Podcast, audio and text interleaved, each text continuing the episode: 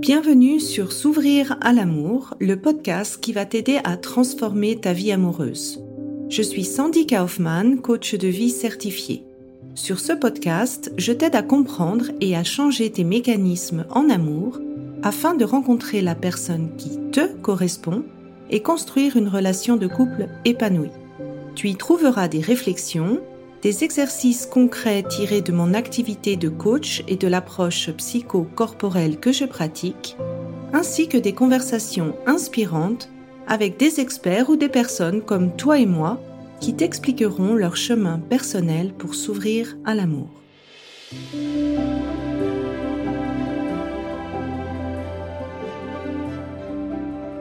Tu écoutes l'épisode 39 de S'ouvrir à l'amour, Astrolia, astrologie et compatibilité amoureuse.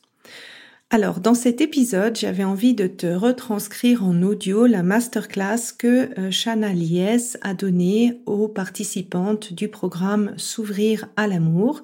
Elle a fondé le compte Astrolia en 2019 et elle est auteure du livre Astrolove, mieux se connaître grâce à l'astrologie pour une vie amoureuse épanouie. Et dans cet épisode, tu vas vraiment voir en quoi simplement le signe du zodiaque ne définit pas du tout ta compatibilité amoureuse et elle va expliquer en fait qu'est-ce que ça veut vraiment dire et à quel point c'est gravé dans le marbre ou pas dans ta sélection de partenaires. Je t'en dis pas plus, je te laisse écouter les pépites de Shana à ce sujet et je me réjouis de te retrouver sur Instagram pour en discuter.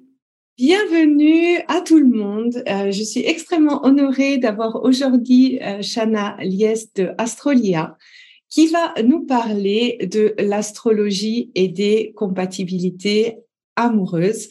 En fait, l'astrologie, c'est sa passion. Euh, si je peux résumer un peu ton parcours, toi, tu es plutôt, tu viens du monde de la communication, du marketing.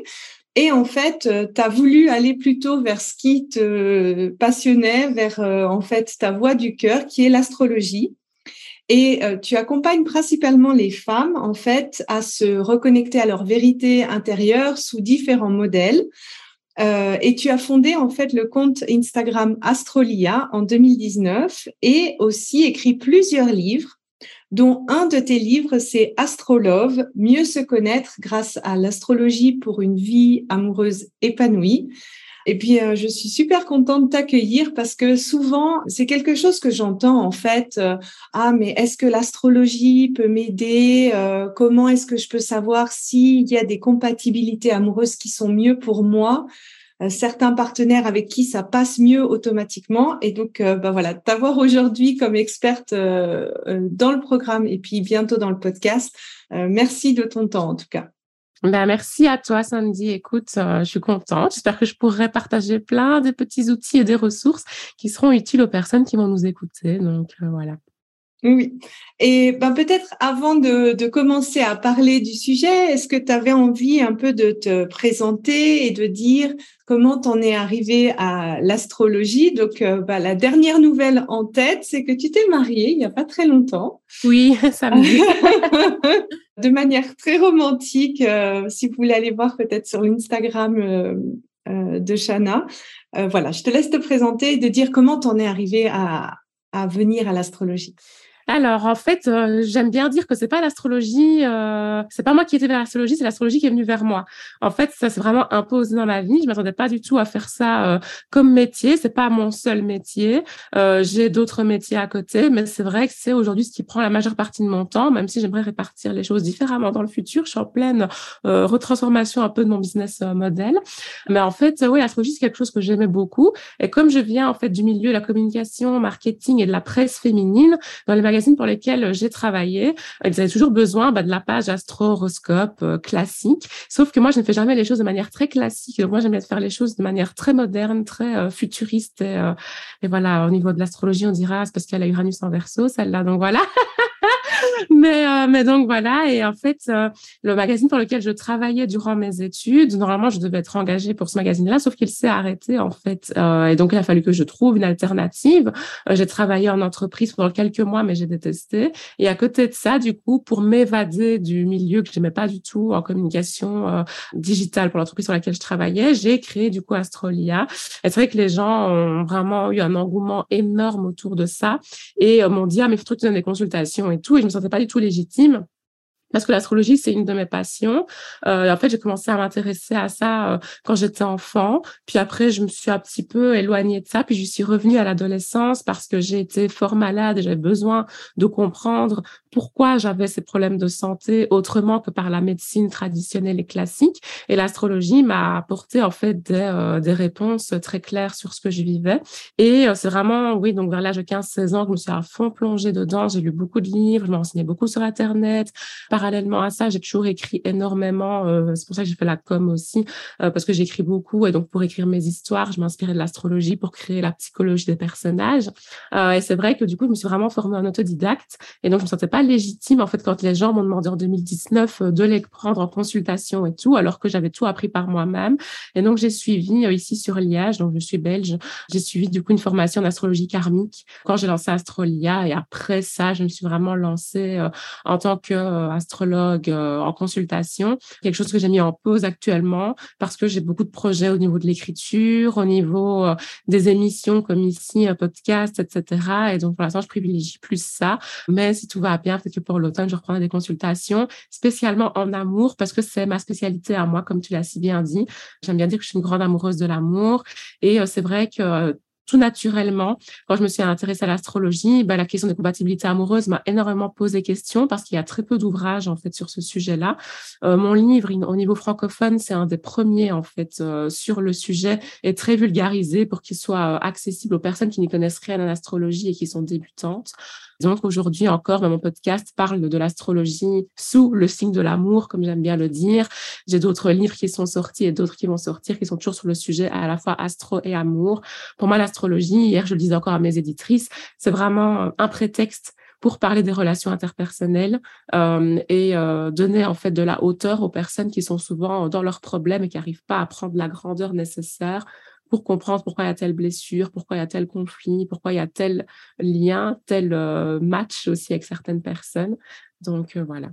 Bah j'aime beaucoup l'expression que tu dis, c'est venu à, toi parce que c'est vrai, je pense qu'on a, on a tous un chemin de vie et que si on le voit pas au départ, bah, il revient toujours par euh, différents chemins. Euh, donc, euh, merci d'avoir partagé ton histoire. Je pense que ça, c'est aussi inspirant pour les gens qui cherchent leur voie.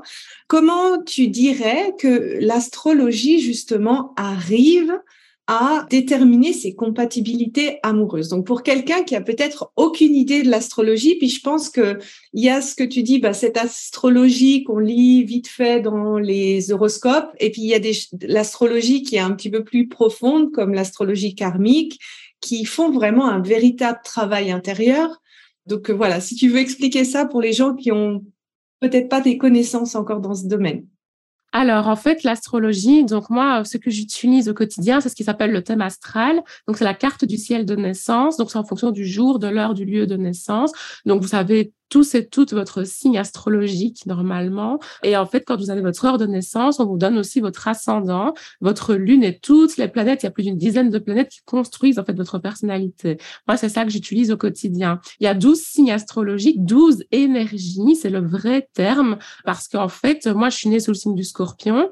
Mais euh, par exemple, j'ai une copine qui a Vénus en scorpion. Donc Vénus, c'est la planète de l'amour, alors qu'elle est balance. Et en fait, pour elle, sa manière d'aimer les autres, elle va aimer comme une scorpionne. Alors que moi, par exemple, c'est le contraire. Je suis scorpion, mais j'ai Vénus en balance, tout le fait que je suis très romantique, parce qu'en fait, bah, la balance est réputée pour avoir ce côté très fleur bleue, euh, très romance, etc. Et donc, c'est vraiment en termes d'énergie qu'on va parler au niveau des compatibilités. Donc, par exemple, ma meilleure amie, là, que je viens de vous dire, et moi, on est très compatibles, du coup, parce qu'on a un peu les mêmes signes qui se rejoignent et qui se superposent. Et donc, il y a quatre éléments. Donc, il y a douze signes astrologiques et quatre éléments. Les quatre éléments, on les connaît tous, c'est air, feu et eau. Et donc, ces quatre éléments-là, ils vont être très compatibles les uns avec les autres, mais des fois, il y a des conflits. Et donc, les éléments qui sont très compatibles entre eux, c'est feu et air. J'aime bien dire que ça fait un feu d'artifice pour retenir que les signes de feu et les signes d'air sont compatibles ensemble, ou les énergies air et feu sont compatibles ensemble. Feu, feu et air, air, c'est compatible ensemble, bien évidemment. Ça se comprend, ça fonctionne de la même manière. Et alors, le deuxième grand groupe de compatibilité amoureuse, c'est terre et eau parce qu'on dit que l'eau nourrit la terre et sans terre, bah, l'eau, du coup, bah, c'est juste une île flottante, alors que bah, sur Terre, on voit bien qu'on a les deux éléments. Donc voilà, et donc ça se nourrit l'un et l'autre. Par contre, si on croise les deux groupes que je viens de dire, donc si on croise du feu avec de l'eau, bah, l'eau va éteindre le feu. Et si on met de l'air avec la terre, on dit que la terre va étouffer l'air, par exemple. Et c'est là que ça crée du coup des conflits. Et donc c'est pour ça que par exemple dire ah moi je suis Scorpion, je suis pas compatible avec euh, j'invente euh, le Lion, c'est très restrictif et c'est pas réaliste parce qu'en fait, pour qu'on comprenne pourquoi deux personnes s'entendent bien ou pourquoi deux personnes sont compatibles, on va regarder tout leur thème astral, en fait. Donc, ça prend du temps. Donc, on va vraiment regarder au détail, etc. Qu'est-ce qui est compatible l'un avec l'autre? Qu'est-ce qui fonctionne pas? Parce que c'est quasi impossible d'être compatible à 100% avec quelqu'un. Il y a d'office des euh, choses qui fonctionnent pas. Comme tu l'as dit tout à l'heure, bah, je me suis mariée ce week le week-end dernier. Et en fait, bah, mon mari et moi, on est très compatibles oui, mais euh, il y a aussi des incompatibilités. Et pourtant, on est quand même mari et femme, euh, voilà, ça se passe bien la majeure partie du temps. Mais en effet, on a déjà eu des disputes dans notre relation, ça fait sept ans qu'on se connaît, donc euh, voilà. Mais c'est ça qui est beau aussi, c'est de comprendre pourquoi est-ce qu'on a telle embûche, tel conflit à surmonter avec cette personne-là, qu'est-ce qu'elle vient réveiller dans nos blessures, comme tu en parlais et tout, et qu'est-ce qu'on a à guérir en fait en rencontrant telle ou telle personne? Pourquoi est-ce que des fois on rencontre des personnes qui font partie de notre vie vraiment intégrante pendant, je sais pas moi, deux, trois ans ou même des fois deux, trois semaines, et puis après on les perd de vue. C'est parce qu'en fait, à chaque fois, on a des leçons à capter de ces personnes-là.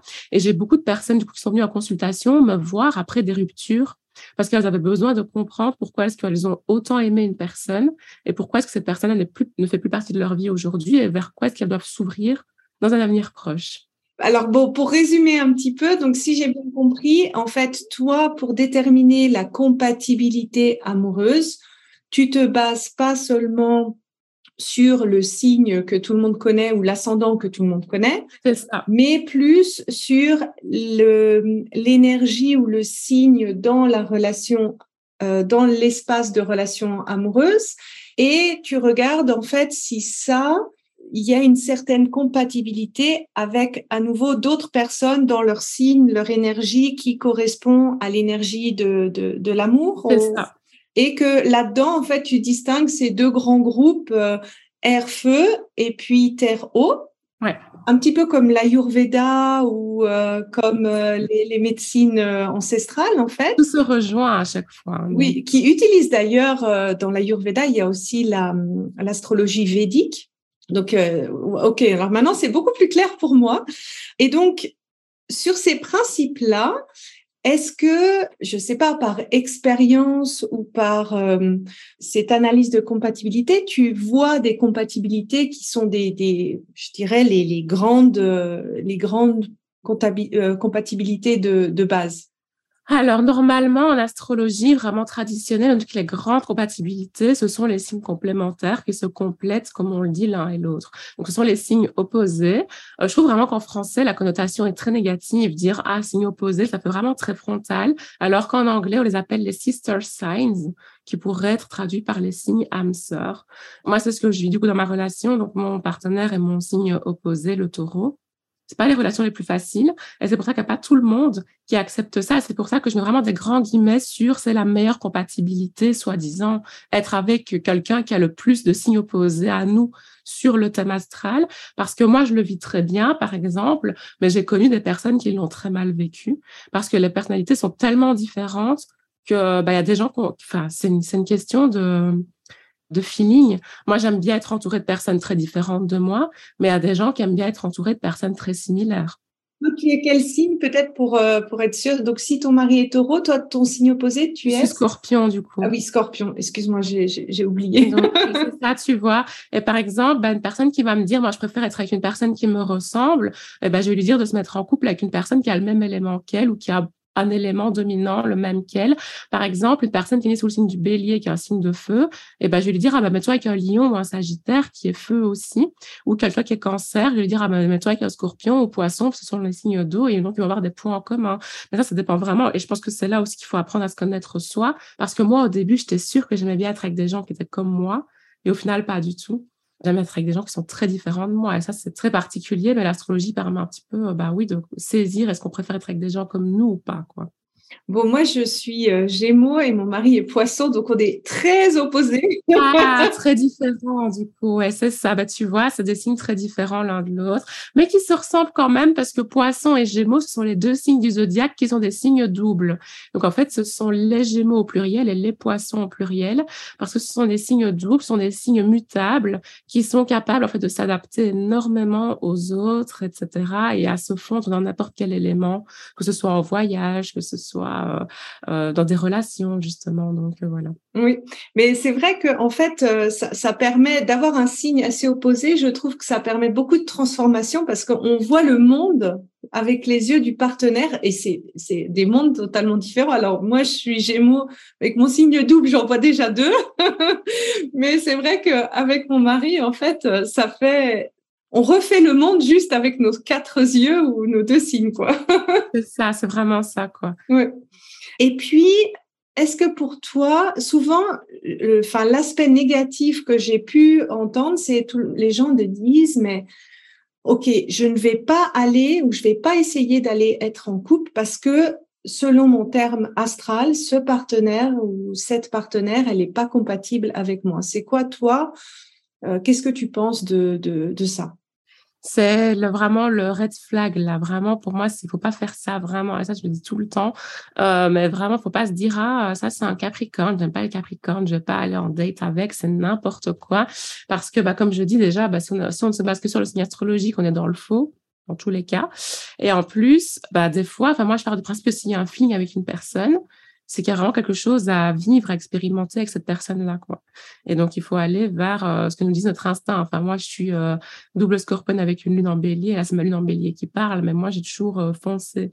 Et par exemple, bah, mon mari, je me suis pas dit, oh, trop bien, c'est mon signe complémentaire. Je le savais pas quand j'ai commencé à sortir avec lui. C'est après, en fait, quand il y a eu son anniversaire, je me suis dit, oh, mais en fait, t'es taureau. Et c'est là que j'ai demandé à sa maman, c'est quoi son heure de naissance? Alors que moi-même, voilà, j'ai l'astrologie depuis des années, mais parce que, enfin, moi, j'estime que je rencontre quelqu'un il y a toujours une expérience à vivre avec, et même en amitié et tout. Et, euh, des fois, j'ai eu des très belles surprises, alors que si je m'étais juste fixée sur ah mince, c'est un verso, ah mince, cette personne-là est née sous le signe des Gémeaux, bah j'aurais pas vécu une belle expérience parce que je me serais euh, euh, refusée en fait et bloquée à quelque chose. Donc ça, franchement, j'ai dit non, il faut pas faire ça.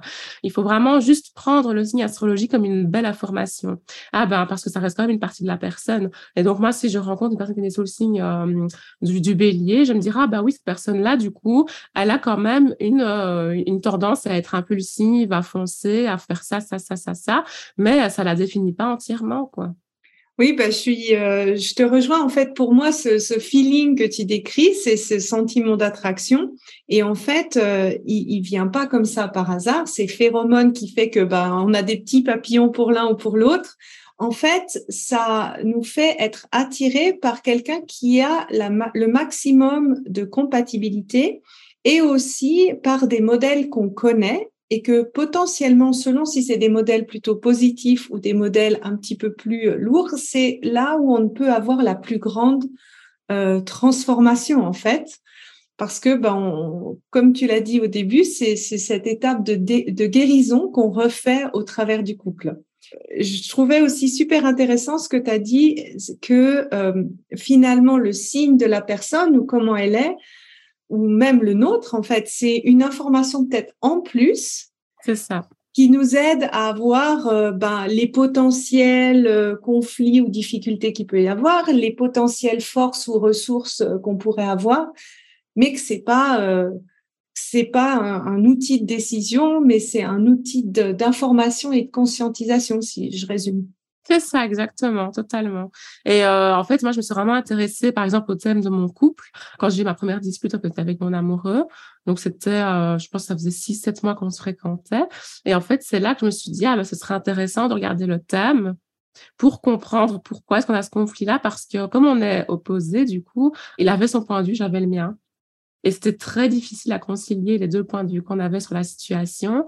Et justement, en fait, euh, l'astrologie a été un prétexte à nouveau pour amorcer la conversation et dire, ah bah tiens, moi je pense que tu vois les choses comme ça. Moi, du coup, je t'explique mon point de vue. Et ça a permis, en fait, de discuter d'un sujet compliqué d'une manière beaucoup plus douce et presque ludique, un peu comme un jeu, tu vois. Genre, on avait notre thème astral et puis on a commencé à regarder, à dire, ah tiens, il y a ça, ça, ça, ça, ça.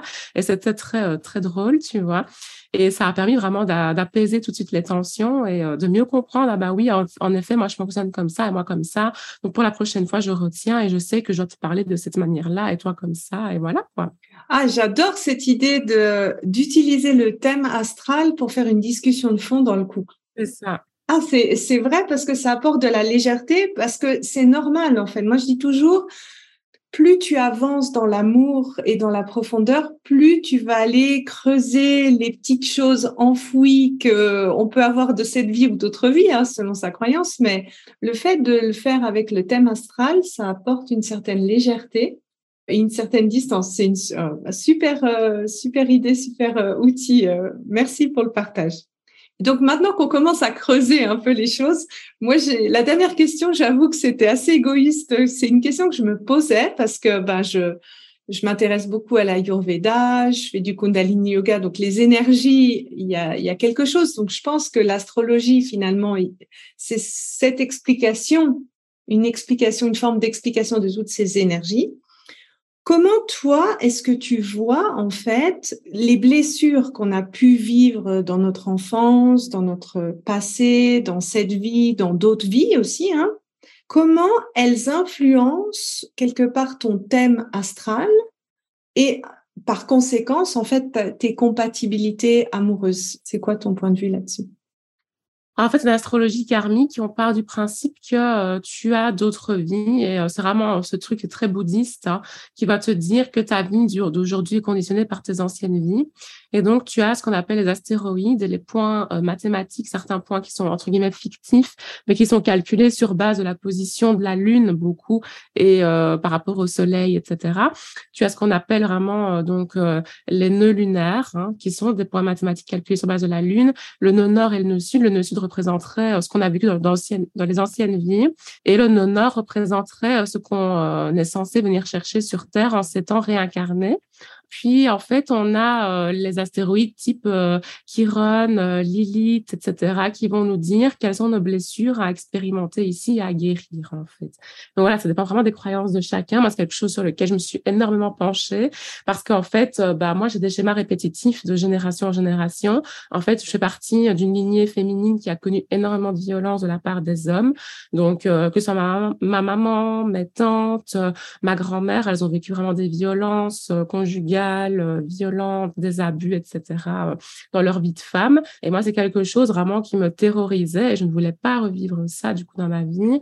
Et euh, ça a été vraiment quelque chose qui a fait que pendant des années, j'étais vraiment entre guillemets en conflit avec les hommes au point que bah je suis restée longtemps sans ressentir du désir envers les hommes, etc. Et euh, c'est quelque chose vraiment que je voulais casser moi. Et donc, bah, pour casser, il faut en prendre conscience déjà, l'accepter aussi. Ça, c'est toute une étape. Je pense que c'est la plus difficile parce que quand on nous dit, bah voilà, c'est ça ta blessure et tout, c'est une chose. Mais après, l'accepter, c'est différent parce que souvent, euh, je lisais encore ça hier, c'est que les gens, quand ils apprennent leur blessure, ils veulent tout de suite la guérir. Ça se passe pas comme ça. Il faut d'abord passer par le processus d'acceptation, d'intégration, poser les bonnes questions aux personnes concernées.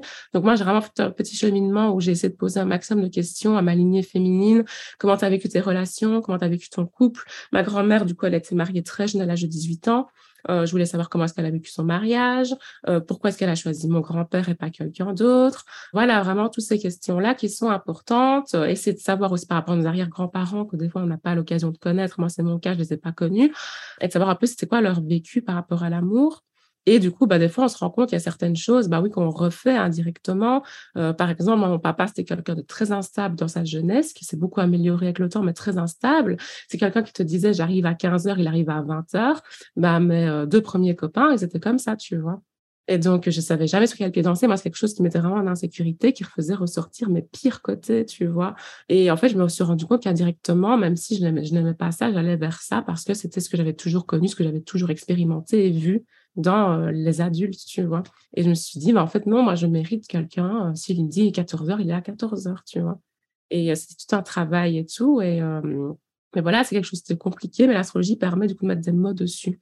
Et moi, c'est vraiment ça qui m'a bluffé avec l'astrologie. Et c'est pour ça vraiment que j'ai voulu partager ça du coup à l'échelle des réseaux sociaux euh, parce que euh, bah, mes blessures sur mon thème, j'étais là en mode waouh. Quoi. Donc en fait, si je reprends ton, ton histoire, en fait, cette lignée, en fait, cet héritage ouais. rationnel au féminin, toi, tu l'as vu dans ton thème astral. C'est ça. C'est ça. C'était un de tes nœuds lunaires ou euh, de ces astros. Ouais, karmiques, c'est ça, ouais, exactement. Ok. C'était un des points karmiques et, euh, et donc voilà et, euh, et souvent euh, quand on regarde les thèmes de famille ça c'est encore autre chose là on parlait beaucoup de l'amour euh, par exemple y a des, des, des, aspects similaires sur les thèmes de famille. Par exemple moi tu vois j'ai mon soleil Pluton. En fait ça veut dire que le père était absent lors de la naissance ce qui est le cas. Mon papa n'était pas là lors de ma naissance. Et en fait lui-même euh, alors qu'il avait une très belle relation avec son papa, a Soleil Pluton sur son thème parce que lui aussi, comme par hasard, son père n'était pas présent lors de sa naissance, tu vois. Et euh, là, c'est vraiment super intéressant de remonter comme ça dans les arbres euh, de thème astral, ce qui peut être compliqué pour les personnes qui n'ont pas les heures de naissance, mais même sans l'heure de naissance, si on a déjà juste le jour de naissance et le lieu, on s'est déjà regardé pas mal de choses. Mais donc, c'est super intéressant et, et moi, c'est ça qui m'avait bluffé, c'est vraiment l'outil qui a réussi à mettre le plus de mots sur les mots, entre guillemets, que euh, je vivais et qui m'a vraiment aidé à évoluer euh, sereinement, on va dire. Mais chacun son outil aussi. Moi, c'était l'astro, mais ça peut très bien être l'ayurveda, ça peut très bien être le yoga. Ça dépend vraiment d'une personne à une autre à nouveau.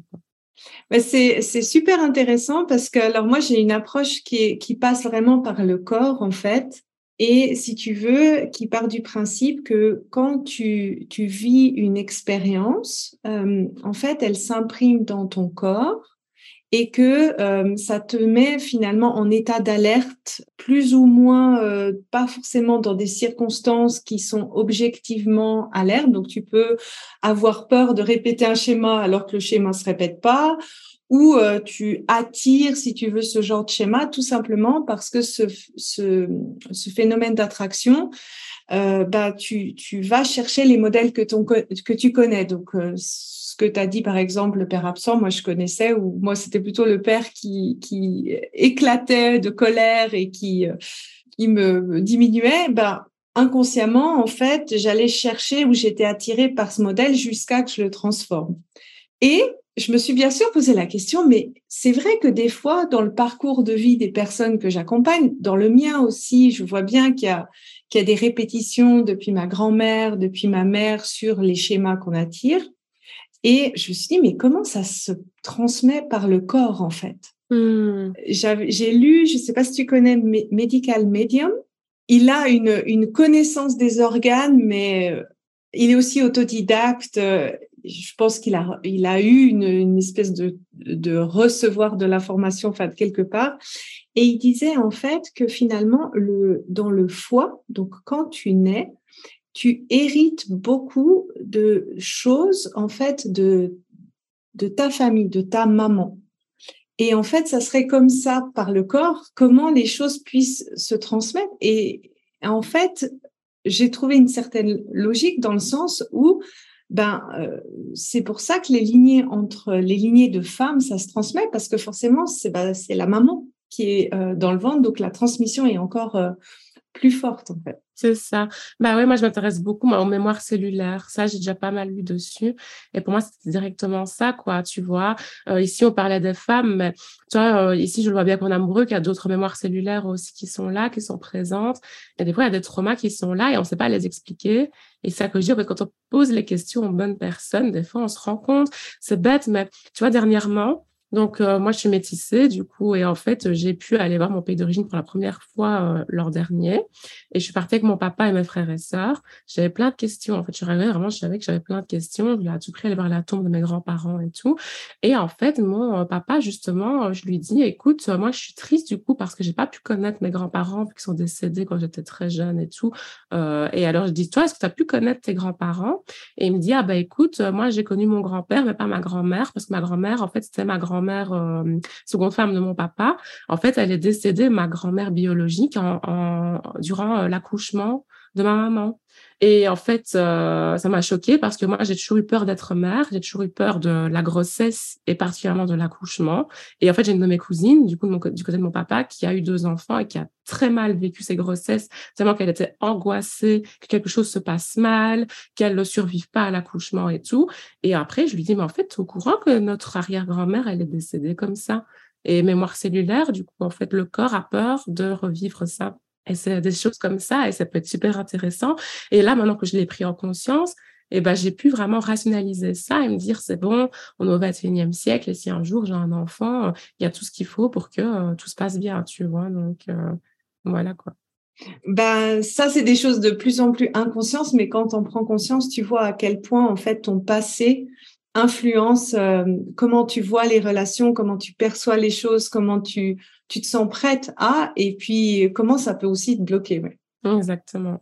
Merci beaucoup pour euh, tout ce savoir que tu nous as partagé sur l'astrologie. Si les gens ils ont envie d'en savoir plus. Est-ce que tu veux dire peut-être ton site Instagram ou ton site Internet comme ça Sur Internet, c'est le mieux parce que sur Instagram, je reçois énormément de messages. Donc en fait, sur mon site Internet, il y a mon mail. Et donc, euh, bah, mon mail, c'est euh, hello.astrolia.be.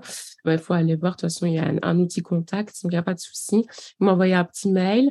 Donc, comme je disais, hein, si jamais pour l'instant, bah, je, viens de, je viens de me marier, j'ai eu beaucoup de projets cette année au niveau professionnel et je pars bientôt enfin en vacances, il est temps. Euh, donc là, pour l'instant, mon agenda, il est euh, euh, fermé. Mais si tout va bien, en octobre, je le rouvrirai. Je l'ouvrirai spécialement pour tout ce qui est amour. Et donc, voilà, je pense que je vais peut-être l'ouvrir avant mes congés. Comme ça, les personnes qui veulent déjà prendre rendez-vous pour octobre pourront déjà prendre rendez-vous ce mois-ci et, et s'arranger au niveau des, horaires. Donc, voilà, mais il aucun souci pour me contacter. Bah, merci en tout cas pour euh, ce partage. Moi, je pense qu'un jour, je viendrai faire un thème astral chez toi euh, ou famille, je sais pas, un des deux. Mais ça m'intéresse, donc euh, voilà, j'aimerais bien faire ça une fois avec toi. Il faut que je prenne rendez-vous quand ça sera ouvert. Et puis, bah, merci encore pour ton temps et regardez en fait vraiment l'astrologie. Si c'est le message de la fin, ça serait quoi pour toi? Ah, ben vraiment, pour moi, l'astrologie, c'est vraiment un outil, euh, c'est une petite lampe de poche qui met en lumière des choses qu'on voit tous les jours, mais qui sont encore obscures. Et en fait, c'est vraiment, tu sais, ce vieux placard qui est là, qui est là dans le fond de ta pièce et que tu n'oses pas ouvrir. Et ben, en fait, l'astrologie vient mettre en lumière. Et des fois, on a l'impression qu'on va voir, waouh, des trucs horribles, alors que non, c'est plein de beaux souvenirs des fois et c'est de très belles choses sur soi-même. Voilà. Voilà, donc l'astrologie comme connaissance de soi et découverte des belles choses aussi qu'on a. Euh, c'est vrai que les gens des fois se focalisent sur les, choses qui sont améliorées et de prendre conscience aussi de ces ressources. Euh, c'est aussi un beau cadeau. Merci à tout le monde. si tu apprécies ce podcast, la meilleure façon de m'encourager est de me laisser une revue 5 étoiles sur Apple Podcast ou de transmettre cet épisode à une personne de ton entourage qui en a besoin. Et enfin, si tu es prête à t'ouvrir à l'amour et à transformer ta vie amoureuse, je t'invite à rejoindre mon programme de coaching S'ouvrir à l'amour. Tous les détails se trouvent sur mon site sandykaufman.ch. Et n'oublie pas, il n'y a que tes peurs qui te séparent de l'amour.